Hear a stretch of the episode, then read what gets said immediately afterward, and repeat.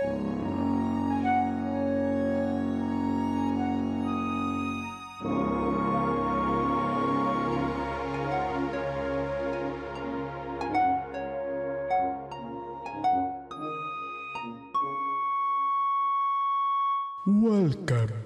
to the Fanfiction Kingdom. Sexta sim, sexta não. Estão abertas as compotas do reino do fanfictão. A terra do majestoso fanficórnico e que regue colhe as cartinhas que a audiência manda pra gente. Antes de tudo, é melhor já ir deixando o like nesse vídeo, se inscrevendo aqui no canal e compartilhando lá no grupo do Zap.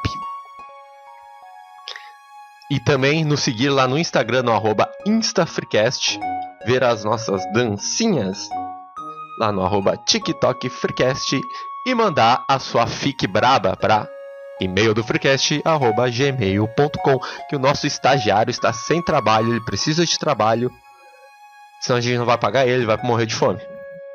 Depende só de você. O que temos para hoje, Fanficor? Eu queria ser apresentado. vai apresentar os integrantes? Me acompanha nessa jornada, ó, querido Melo. Salve, rapaziada. Não esquece de deixar o like lá pra nós. Um forte abraço. E o nosso Vim sem café. É isso aí, deixa o like, hein? Deixa o like. Siga a gente lá no Instagram. Deixa o like, deixa o like. Vocês estão fazendo propaganda política, eu acho. Ah, já acabou a eleição, agora pode. Vocês estão. Ah, agora já foi, já foi, faz tempo. Ah, ah, Sabe que na Argentina, quando eu voltei na Argentina, eu voltei no Macri. numa- Tá bom, então. Essa culpa eu não carrego. Essa culpa eu não carrego. Ah, tá bom, Eu acho que mais surpreendente é saber que o fanficorn é argentino. Soldado da Chapa, brasileiro, argentino. Ah, Eu só digo uma coisa, né? Ah, por, por volta dessa época, assim, deve estar todo mundo usando camisa da seleção e botando uma bandeira do Brasil na rua. Só quero dizer assim, ó, tô deixando no ar, o que, que tá acontecendo? É, tá acontecendo isso aqui, ó. Vou te mostrar, ó. Tá vendo ali, ó? Achei que era o esquilo.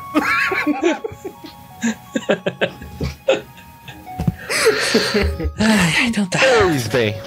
Vamos lá, as leituras aqui. Eu vou distribuir que o Fanficorn desvirtuou completamente. Tira o microfone do cu. Aqui, ó. Fala direito, merda. Tá bom. Assim, né? Tá, primeiro aqui, ó. É pro Vini ler, ó. Opa, Só manda bala lá. deixa eu ver aqui. One eternity later. Só um minuto, tô tentando achar o início da história aqui. Ah, tá. Acontece quando é muito longa.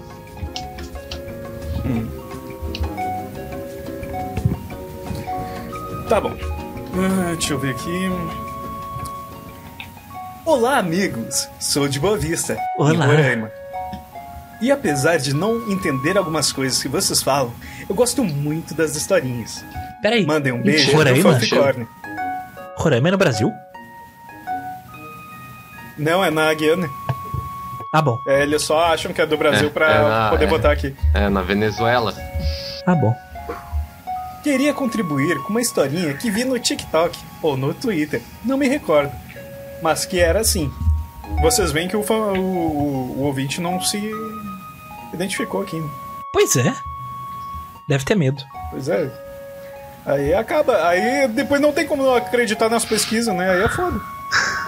É foda, mano. Vamos lá. Um casal foi presenteado pela família rica do noivo com uma louça de porcelana finíssima e antiquíssima.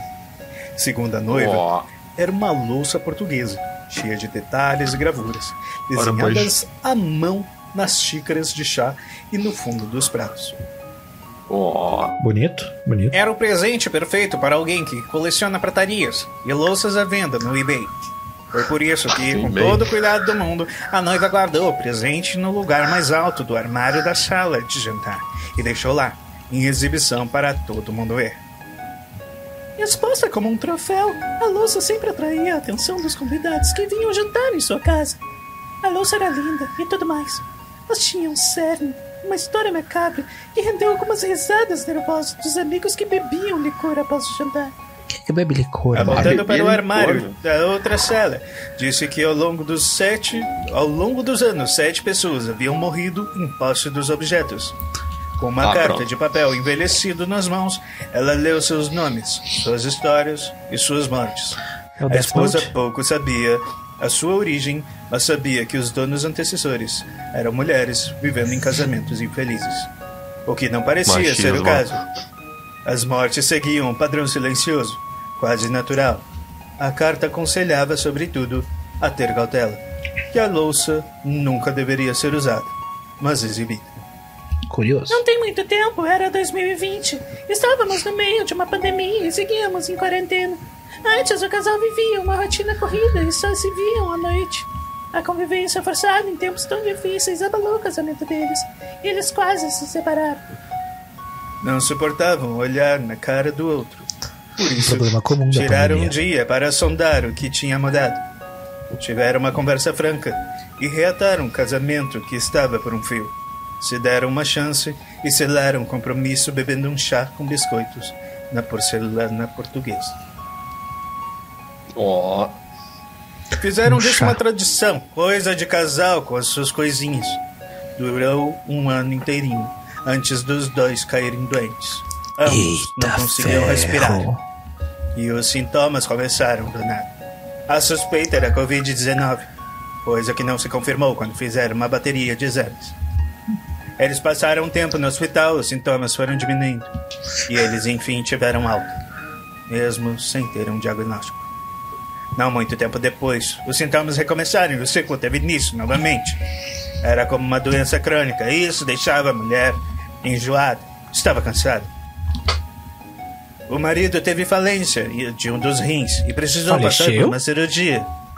A esposa não tinha o que comemorar, então deixou de beber e de comer na porcelana.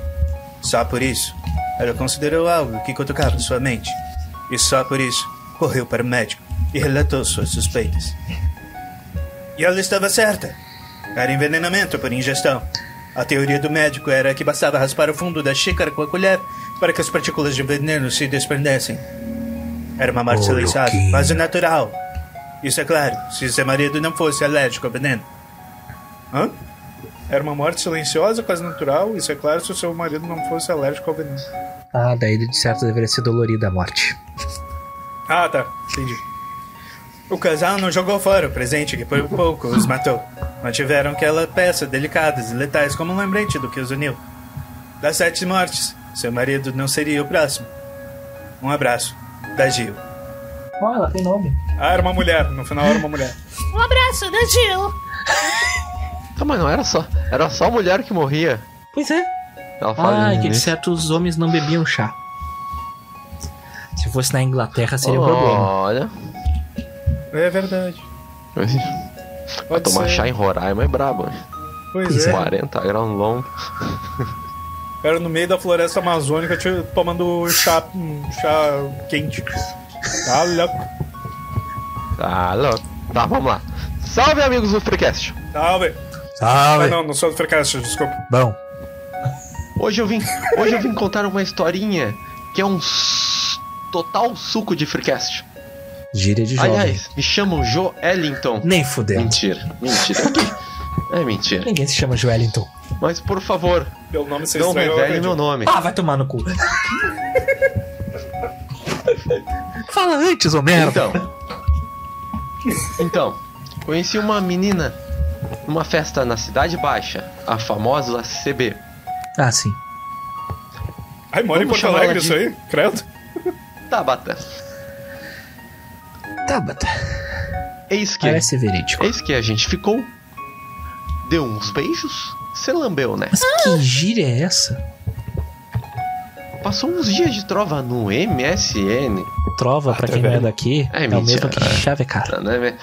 MSN pra Ninguém quem pra tem CB menos de na 20 época anos. É. Ninguém ia pra CB. E ela foi até minha casa. Por que isso? Para fazermos amor. Que loucura. Amor. Papo vai. Papo vem. Entra, sai. Mas que isso? Eis que ela pergunta se eu gostaria de ir no porão. Se é que me entendem. Tem casa com porão em Porto Ah, tá. Alegre? A minha tinha. Mas aí foi destruído. Teu porão foi destruído, Vinícius. Tava muito sujo. E eu... E eu fui, óbvio. Porém, deu M, literalmente. Vergonha, Ah. nojeirada, Agora entendi. banho, vida que segue. Assim como Jesus, três dias depois, meu membro voltou a trabalhar.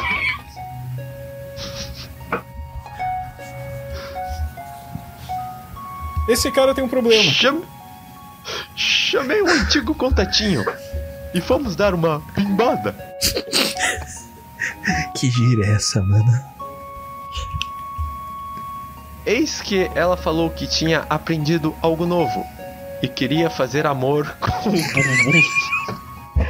Que isso?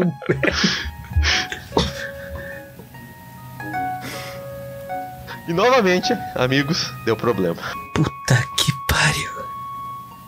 Hoje, traumatizado, eu apenas me pergunto: como que o Bial permaneceu de pé nessas situações? Ele era pago pra isso. Filtrou o celular. levan- E não levantou nem por miss, nem por uma, nem por missa, uma mulher lindíssima e limpinha. Enfim, era isso. Beijos na glande. É, é, Eu sei quem essa mandou. expressão, essa expressão pegou, né? Ou é a mesma pessoa que tá nos mandando? É a mesma pessoa. Só pode ser.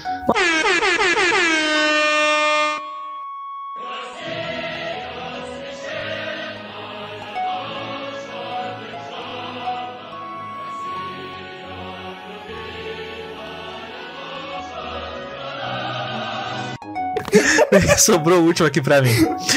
Olá, meus queridos. Como vocês estão? Hoje vocês podem me chamar de Teresa. Porque eu estou assistindo a novela mexicana Teresa, que é muito boa e inclusive eu quero indicar para o noveleiro do grupo. Assista, Nilson. Assista. Infelizmente, hoje eu trarei uma história traumática. Mais uma. Que mostra Porque as outras não como- foram. Que mostra como era a minha vida de pobre, que graças a Bafomé ficou para trás.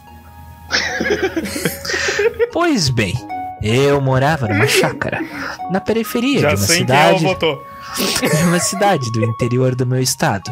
Digamos que seja o RS. Para chegar nessa chácara, você precisa passar por um bairro que é um tanto quanto perigoso e andar mais 3 quilômetros de estrada de barro. Se é que me entendem. Até aí, tudo bem. Sai do meu celular, caralho. Acontece que eu, pobre que era, precisava economizar. Então, e a faculdade de bis. Nossa, ela conseguia montar um monte de chocolatinhos. Interessante. Ah, Que é, aquela com, compete com motoneta, aquela faculdade, a Kit Kat.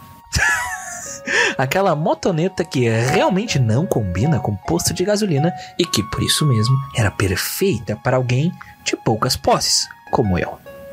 Além disso, eu também ia com ela ao estágio e até aos cursos que fazia à noite e passava pela estrada de barro para chegar à minha casa. É claro que passar por lá à noite não era fácil. Eu morria de medo. Imaginava sempre que poderia aparecer um espírito, ou até um ET, e me perseguir pela estrada. Mas eu não tinha opção. Acelerava aquela bis como se não houvesse amanhã, voando pelas pedras com o objetivo de chegar em casa o mais rápido possível e acabar com aquele cagaço. Você achava o Kamen Rider. Belíssima moto, inclusive. Se desse de frente com uma vaca ou um E cavalo, belíssima, e belíssima música de abertura, hein? estaria decretado meu fim. Mas isso não aconteceu e continuei a minha rotina. A primeira coisa estranha que aconteceu naquela estrada foi um cara que ficava pelado na beira da estrada, dentro da mata. Porra, Melo, de novo? É, meu perdão, amiguinhos. Acho que eu fui flagrado em algum momento. Perdão. Ah, controla teu voo aí, tá, tá foda o negócio. Eu vi uma vez, mas ele não fazia nada. Só ficava lá, se mostrando, esperando alguém passar para ver o. Se mostrando. o tiquinho murcho dele. O Biel. Mas, mais uma vez, até aí tudo bem. Tudo bem, não. Hum, Não é certo, caralho. O pior. O que, que o fanficônio tá se manifestando aí? Estou com medo. Tá bom. Ah, o pior aconteceu numa sexta-feira, final da tarde, quando eu voltava do estágio. Naquele dia eu havia saído mais cedo, estava toda feliz voltando para casa, imaginando o belo final de semana que eu teria pela frente. No entanto, quando eu passava pela estrada de barro, senti um baque e simplesmente voei. Pô, essa foi forte, hein? Foi como se a Bis tivesse ficado no lugar e eu continuasse em movimento. Agora em queda livre. Se vocês já sofreram algum tipo de acidente, sim. Sabem que, nessas horas, tudo acontece em câmera lenta. Não.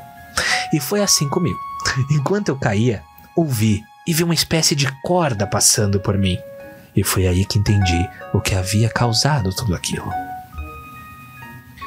Alguém havia amarrado um cabo dos dois lados da estrada, fazendo com que minha pobre bis parasse e eu voasse por cima dela. Como manda a lei da gravidade, uma hora eu caí, ralando as minhas costas nas pedras do chão. Tudo que eu conseguia pensar era: alguém fez isso para me pegar. Vão me pagar. Então, assim que pude, eu me levantei, corri até a bis e a levantei do chão. Ela estava incrivelmente leve, provavelmente pela adrenalina do momento. Ela virou a She-Hulk. Subi nela, liguei e fui para casa a toda velocidade. Ah, Relâmpago, relâmpago Mariquinhas. Sim, por sorte a coitadinha ainda estava funcionando, mas chacoalhava inteira. Eu estava tão focado em sair de lá que não perdi nem um segundo olhando para o lado para ver se tinha alguém por perto. Fui direto para a empresa do meu pai, que ficava numa chácara ao lado de onde morávamos. Assim que eu cheguei e expliquei o que tinha acontecido, ele mandou para os funcionários irem lá ver se encontravam alguém. Eles pegaram suas motos e foram correndo, mas foram andando de moto, eu suponho. Mas quando chegaram já não tinha ninguém e nenhum cabo. Apesar disso ter acontecido há mais de 10 anos, ainda tenho algumas cicatrizes nas costas. Além disso, fiquei um tanto quanto traumatizado em andar de bis nessa estrada, o que me fez pegar o carro com mais frequência e também ficar com traumas da estrada de barro. Portanto, ficar ainda mais pobre. Se aquele cabo estivesse mais alto, eu certamente não estaria aqui contando essa história. Bem, essa é minha história, meninos. Espero que sintam um pouco de compaixão. Abraço, Teresa. Compaixão, a Teresa claramente morreu e tá mandando a- a- o e-mail do além. do além. O e-mail do além. Pelo amor de Deus. eu, eu, eu queria falar pra Tereza ter mais serendipidade, né? Porque podia ser um fio de cerol. É, ela poderia estar decapitada.